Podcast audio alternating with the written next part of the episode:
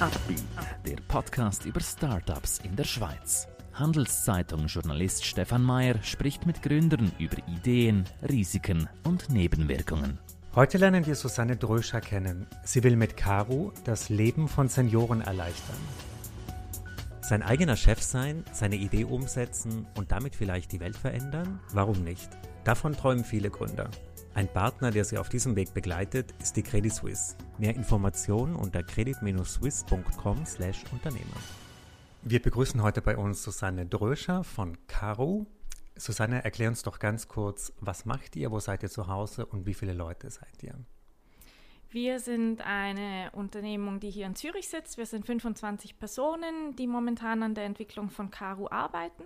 Und uns geht es ganz generell darum, dass ältere Menschen länger äh, selbstbestimmt in ihren eigenen vier Wänden bleiben können und das tun wir letztendlich über eine kleine Box, die wir entwickeln, die in der Wohnumgebung aufgestellt wird und auf der verschiedene spannende Applikationen laufen. Und zwar zum einen äh, gibt es eine Sicherheitsapplikation, die sich darum kümmert, dass im, in der Notsituation schnell Hilfe kommt. Auf der anderen Seite gibt es den Kommunikationsteil, wo wir uns darum kümmern, dass man sehr, sehr einfach mit der Familie im Kontakt bleiben kann. Und dann gibt es noch weitere Dinge, die wir im Kopf haben und an denen wir entwickeln und die bald dann auch noch das ganze Spektrum weiter ergänzen werden. Ihr seid in Zürich zu Hause. Wie viele Kollegen hast du, Kolleginnen? 25 Personen sind wir momentan. Mhm. Als ich mir eure Anwendung ein bisschen angeschaut habe, habe ich mir gedacht, das ist ja eigentlich das perfekte Gerät für den Lockdown. Also wenn alle zu Hause isoliert, eingesperrt waren, da wäre das ja eigentlich ein ideales Kommunikationsgerät. Habt ihr das auch so gesehen oder wie wurde denn euer Gerät im Lockdown genutzt? Absolut. Also wir haben das eben spannend. Wir hatten bis zum Lockdown eigentlich hauptsächlich Firmenkunden als unsere Kunden, das heißt betreutes Wohnen, Pflegeheime und so weiter. Und haben dann natürlich gemerkt, dass wir dort nicht mehr vor Ort gehen können äh, aufgrund der Einschränkungen und haben daraus eigentlich wie eine Tugend gemacht und haben gesagt, eben, es gibt ganz, ganz viele Privatpersonen, die jetzt zu Hause sitzen und die eben weniger Kontakt haben mit der, mit der Außenwelt.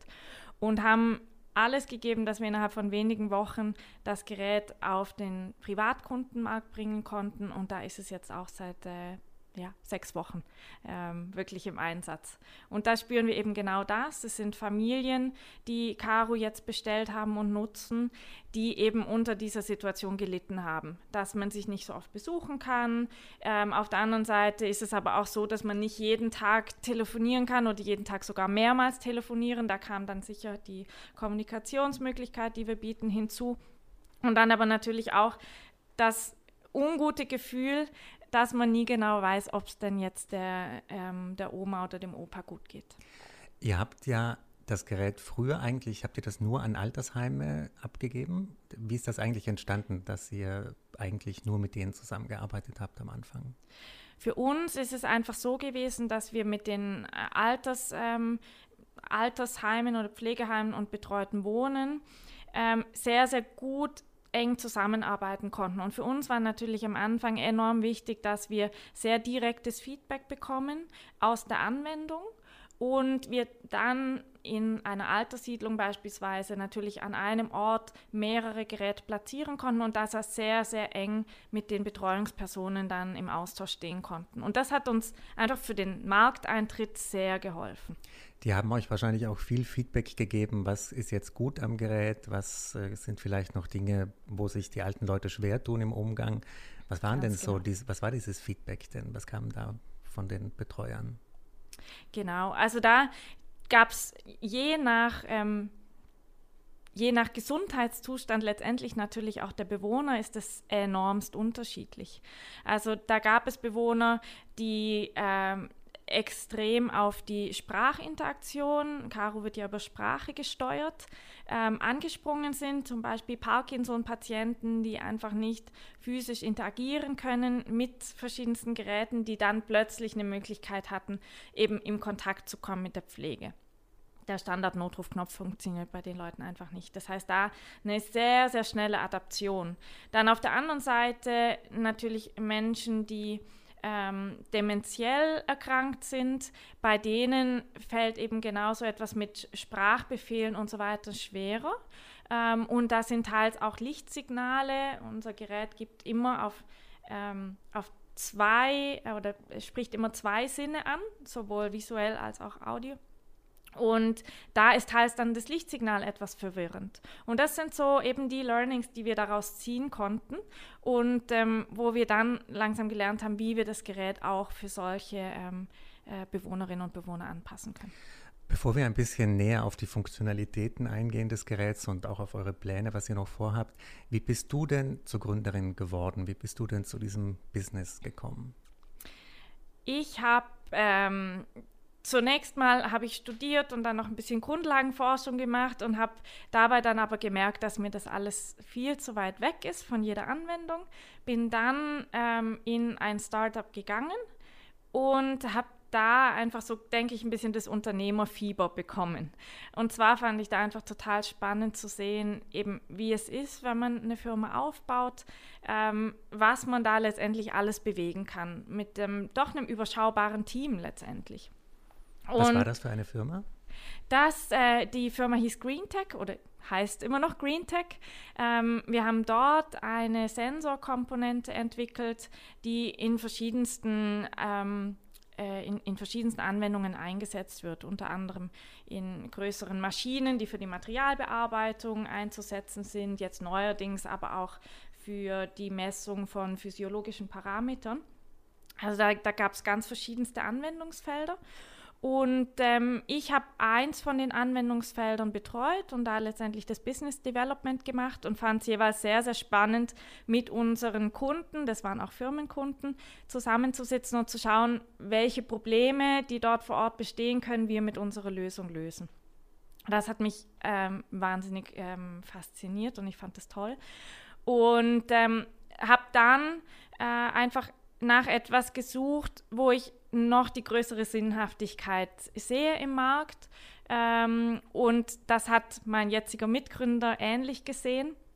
Und wir haben uns dann daraufhin eigentlich zusammengetan und haben äh, ein bisschen geguckt, was sind so die Themen in der Gesellschaft, die uns jetzt äh, momentan reizen und wo wir sehen, dass es Probleme gibt, die über letztendlich auch eine technische Lösung, aber die hauptsächlich ähm, eine Lösung erfordern in den nächsten Jahren. Und wir haben uns da ganz viele verschiedene Sachen angeschaut.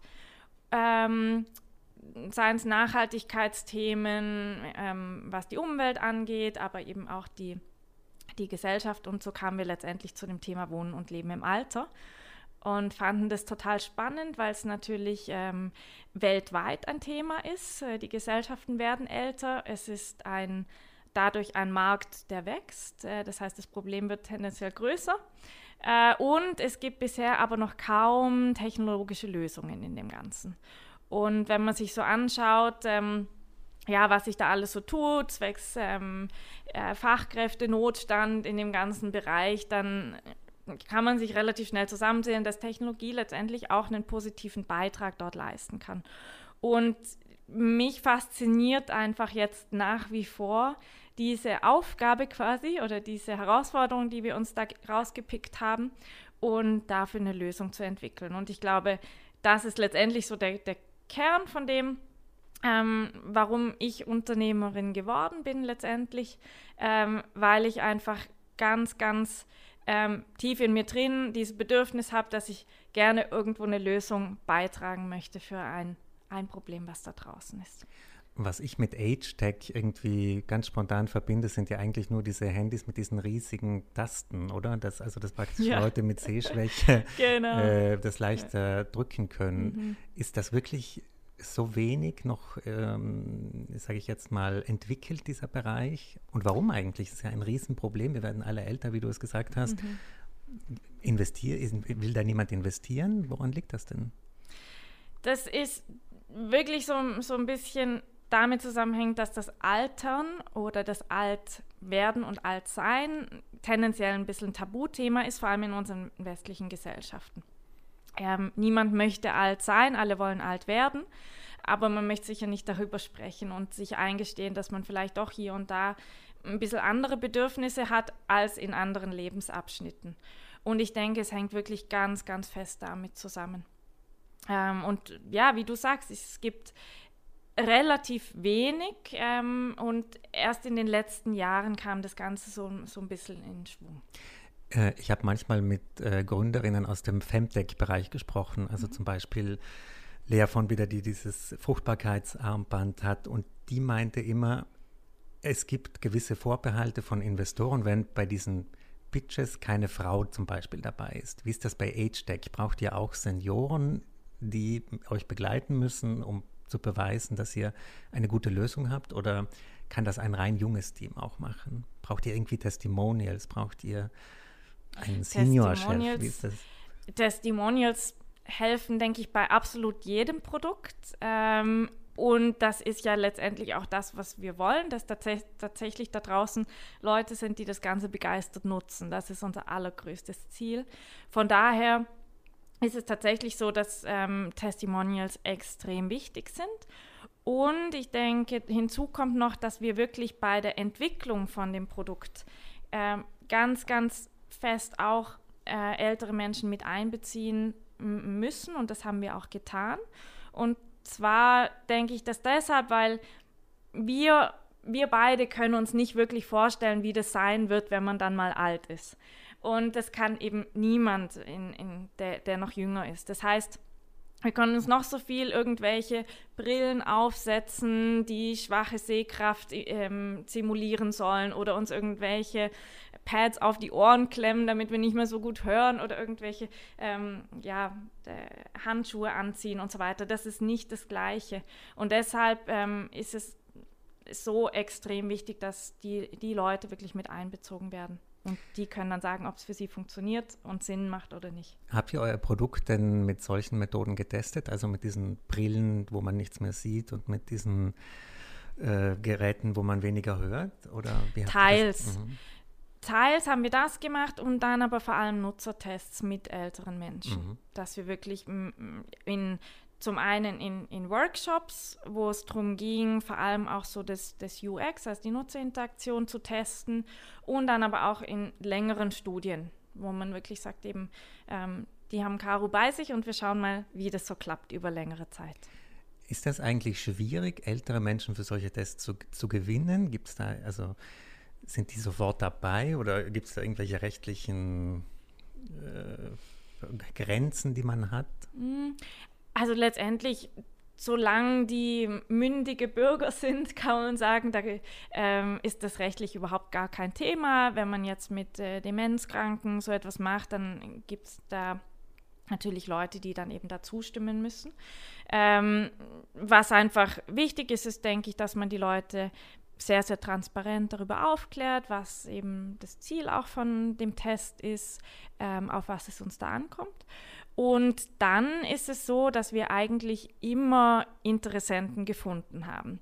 Und ich denke, das ist letztendlich auch ähm, ja, in allen Altersgruppen gibt es die, die einfach neugierig sind auf, auf, auf solche Dinge und Lösungen und das gerne ausprobieren. Und es gibt die, die eher zögerlich sind. Und da ist natürlich, sollte man die finden, die, ähm, die da Freude dran haben, das auch auszuprobieren und vor allem auch Feedback zu geben.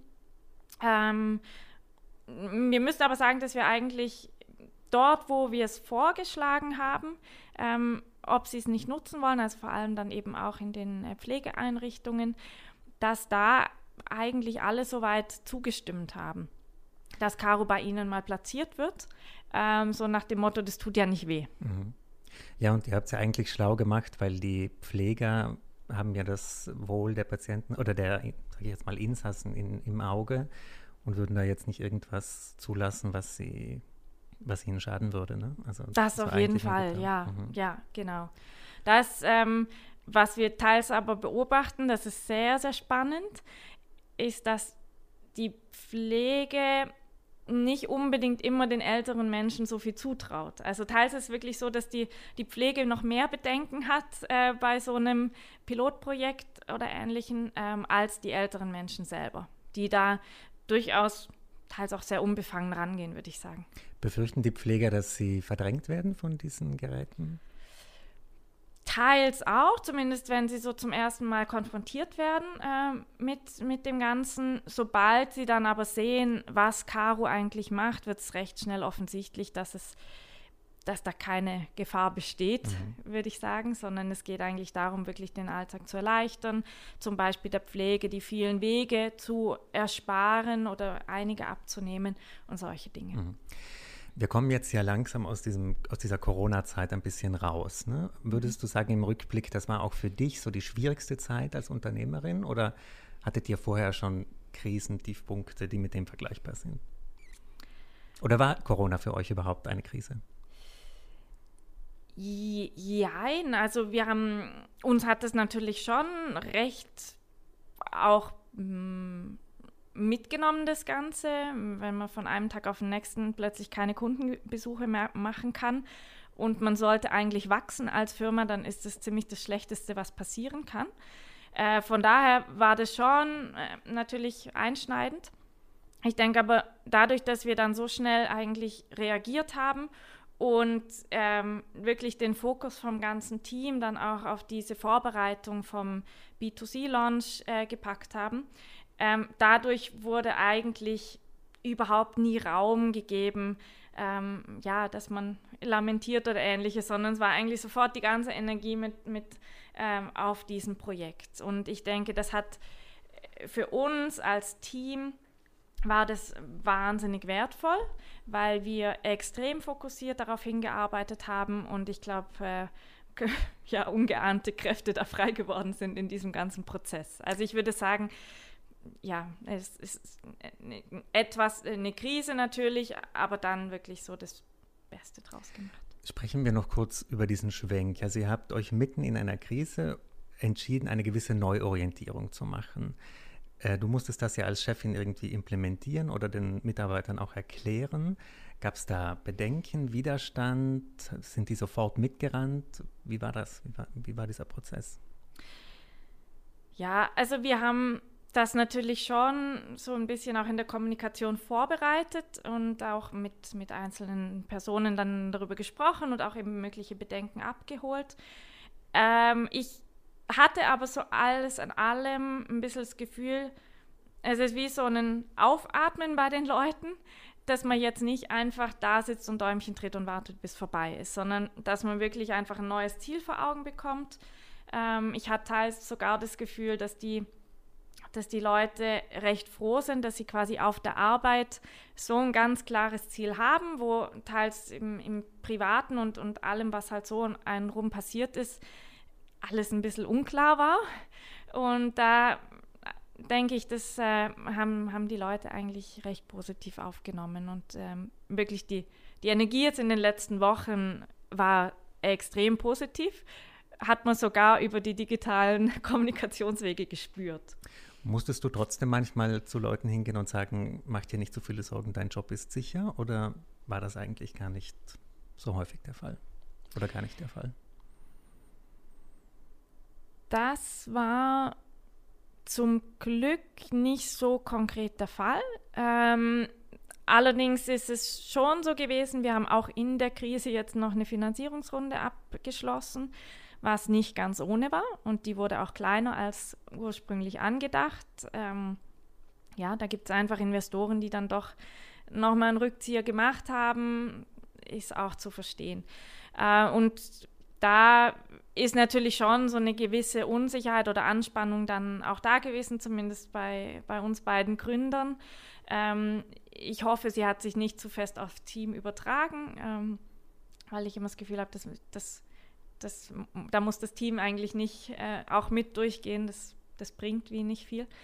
Ähm, genau, und jetzt ist eben dann allen klar gewesen, wir haben die Finanzierung jetzt für die nächsten Monate wieder und ähm, ist es aber auch allen klar, wir müssen in den Monaten jetzt auch beweisen, dass wir ähm, da draußen einen Unterschied machen können. Und dann gibt es neues Geld. In welchem Umfang ist das ungefähr? Gibt ihr Zahlen bekannt oder, oder welche Investoren haben sich da engagiert? Wir haben hauptsächlich äh, Business Angels bisher, sind alles äh, Privatpersonen. Und das Schöne ist eigentlich, dass wir auch jetzt wieder in der Runde ähm, viel von bestehenden Investoren bekommen haben. Wann war eure erste Finanzierungsrunde? Habt ihr selber Geld reingeschossen oder wie habt ihr es am, am Anfang, Anfang, gemacht? Mhm. Genau, am Anfang haben wir selbst rein, äh, Geld reingegeben Und äh, also wir haben die Firma Anfang 2017 gegründet und haben die erste Finanzierungsrunde Ende 2017 dann gemacht mit einem ähm, zweiten Closing im Mitte 2018. Mhm. Kommunizierst du solche Sachen, sage ich jetzt mal finanzielle Dinge, wie läuft's, wie viel habt ihr verkauft oder ist, ist das bei euch alles öffentlich oder weil du hast vorhin gesagt, das Team muss nicht alles mitmachen. Wie transparent führst du eigentlich als Gründerin? Genau, also wir, wir kommunizieren da eigentlich sehr, sehr offen. Ähm, was mir einfach wichtig ist, ist, dass das Team nicht jede stressige Phase, die es da vielleicht in Investorenkommunikationen gibt, mitmachen muss. Da habe ich einfach das Gefühl, das nützt nicht viel. Ähm, dennoch ist es so, dass wir ähm, also Verkaufszahlen natürlich kommunizieren, aber ähm, auch, wir haben einmal pro Monat ein ähm, Team-Meeting, wo wir durchaus auch die ähm, Finanzierungssituation auflegen, äh, mhm. offenlegen und mhm. auch die Größen der Runden äh, werden dem Team immer kommuniziert. Und wie würdest du sonst deinen Führungsstil beschreiben? Eher top-down, eher alles demokratisch? Wie bist du als Chefin? Tendenziell ähm, demokratisch, beziehungsweise ich bin davon überzeugt, dass ähm, Leute wahnsinnig oder die meisten in unserem Team extrem gut arbeiten, wenn sie viel Freiraum und viel Verantwortung übertragen bekommen. Und das ist etwas, was ich denke, Thomas und ich beide praktizieren, dass die, die Leute wirklich ähm, ja, in ihrem Bereich recht selbstständig arbeiten und, und wir dann eben auch letztendlich mit, mit jedem neuen Mitarbeiter schauen, wo, wo braucht es vielleicht auch eben das Sparring, von wem im Team braucht es das Sparring und so weiter. Ähm, genau, aber ich denke so ganz generell ähm, eher wenig Hierarchie. Mhm.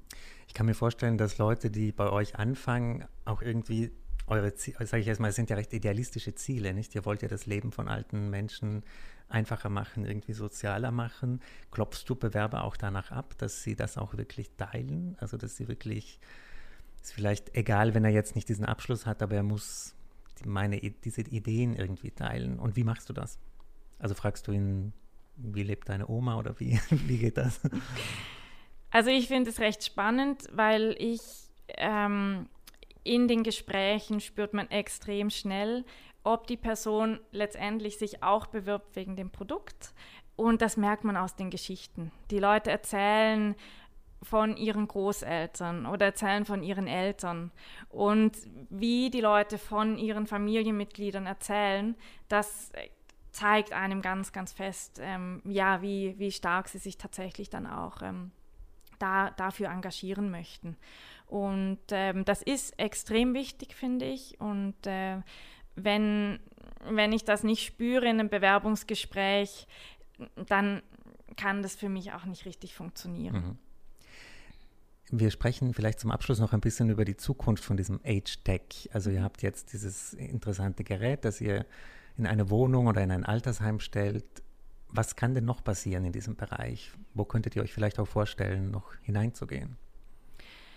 Also ich finde, es gibt zwei Bereiche, die da auch sehr, sehr wichtig sind, ähm, denke ich, um, um eben auch äh, all die Herausforderungen, die da auf uns zukommen, zu meistern. Zum einen ist es sicher noch mehr, die äh, Pflege- und Betreuungskräfte zu unterstützen ähm, und ihnen quasi die Information zur Verfügung zu stellen, die ihm eben hilft, ähm, dass sie in, in einem Besuch einfach sich mehr auf den Menschen konzentrieren können und nicht noch x verschiedene Sachen abklopfen müssen, bevor es erstmal losgehen kann. Ähm, und da sehen wir durchaus auch eine Chance, dass, dass wir wie mithelfen können. Da geht es um einfache Dinge wie Caro kündigt an, wann die Spitex ungefähr da sein wird. Meine Großeltern hatten den größten Stress jeden Abend, weil sie nicht wussten, ob sie vor ähm, dem Abendessen kommt oder erst nachher. Es sind so, so, solche Kleinigkeiten, die aber die Beziehung ähm, dann extrem ähm, ja, positiv machen können. Und der, der zweite große Bereich, denke ich, ist, dass eben ältere Menschen wollen in ihren eigenen vier Wänden bleiben und das ist äh, auch wunderbar so. Und äh, dann stellt sich aber einfach die Frage, wenn die Leute nach und nach weniger mobil sind, wie kommen Produkte und Dienstleistungen letztendlich zu ihnen? Und ähm, ja, wir sind davon überzeugt, dass Dienstleistungen eben auch immer mehr in den eigenen vier Wänden äh, äh, konsumiert werden. Also dass eben der, der Coiffeur zu einem nach Hause kommt oder ähnliches. Und da, da stellt sich dann wiederum die Frage, wie wie bestellt man und organisiert jetzt eben diese ganzen Dinge. Und äh, da sind wir auch in, in spannenden Projekten, wo es eben genau darum geht, könnte Caro nicht eben quasi der Hub sein, über den man mit, den, mit einer Dienstleistung äh, oder mit verschiedenen Dienstleistungsanbietern kommuniziert und das dann eben alles koordiniert. Und wenn das die Person wirklich selbstständig machen kann und nicht eben die Tochter anrufen muss und fragen, könntest du mir bitte den Termin vereinbaren, dann bringt es einfach einen enormen, ähm, eine enorme Steigerung von der Lebensqualität. Das heißt zum Beispiel auch Einkäufe, dass man die über das Karo-Gerät zum Beispiel bestellt oder koordiniert oder Genau, mhm, ja. Mhm. Seien es Einkäufe oder die Bestellung von einem Blumenstrauß, den man an jemanden schicken möchte, oder Bestellung von einem, von einem Taxi oder ähnlichen, wo man natürlich auch sagen kann, gewisse Dinge können per Telefon gemacht werden. Wenn ich aber weiß, ich habe diese diese ähm, eine Kommunikationsstelle und über die geht alles. Ich sage einfach mein, mein ähm, Sprachbefehl und dann ähm, kann ich da alles bestellen, was ich brauche. Dann ist es einfach extrem viel leichter für die Leute. Wie weit seid ihr denn bei der Forschung? Also ich habe auf eurer Webseite gelesen, dass ihr zum Beispiel auch Raumtemperatur mit einbeziehen wollt. Also wenn jemand vielleicht umfällt und sich nicht mehr selber melden kann, in welche Richtung geht ihr denn da? Genau, das ist eine der ganz spannenden Komponenten, wo wir Informationen letztendlich auch für die Pflege bereitstellen können. Und zwar geht es darum, dass wir eigentlich im, in, im, im ähm, Karo verschiedenste Sensoren drin haben, die das Raumklima eigentlich wie aufnehmen. Und darüber kann man extrem viel sagen, ähm, ob in der, in, in der Wohnung ein Bewohner äh, im Raum ist zum Beispiel, ob er nicht im Raum ist, wenn ja, wie viel er sie sich bewegt und ähnliches. Und über längere Frist kann man natürlich auch ähm, zum Beispiel eben Aktivitätslevel über die Zeit sich anschauen, verändert sich das, gibt es vielleicht auch irgendwelche Unregelmäßigkeiten, ähm, was alles Rückschlüsse sein könnten auf gesundheitliche äh, Themen. Ähm, in dem ersten Schritt sehen wir da aber auch noch ein bisschen simplere Funktionen als recht spannend. Und zwar passiert es wohl immer wieder, dass ältere Menschen vergessen, am Abend im Winter das Fenster zuzumachen. Dann wird es enorm kalt im Raum, was gefährlich ist. Und einfach da die Indikation zu geben an eine Pflegekraft oder auch an ein Familienmitglied, das könnte schon enorm viel helfen. Mhm. Genauso wie im Sommer der Hinweis, äh, dass es eben sehr heiß ist, dass man trinken soll. Mir kam vorhin so der Gedanke, dass eigentlich in diesem Lockdown haben wir alle so ein bisschen gelebt wie alte Menschen, ein bisschen isoliert. Wir wussten nicht so richtig, wie machen wir das, ähm, wie bestellen wir unser Essen, wie kommen Dienstleistungen zu uns. Und ich glaube, wir haben alle so ein bisschen einen Vorgeschmack bekommen. Susanne, ich wünsche euch ganz viel Erfolg. Ich glaube, das ist eine ganz wichtige Sache. Und danke für deinen Besuch heute bei uns. Ganz vielen Dank. Ein Podcast der Handelszeitung.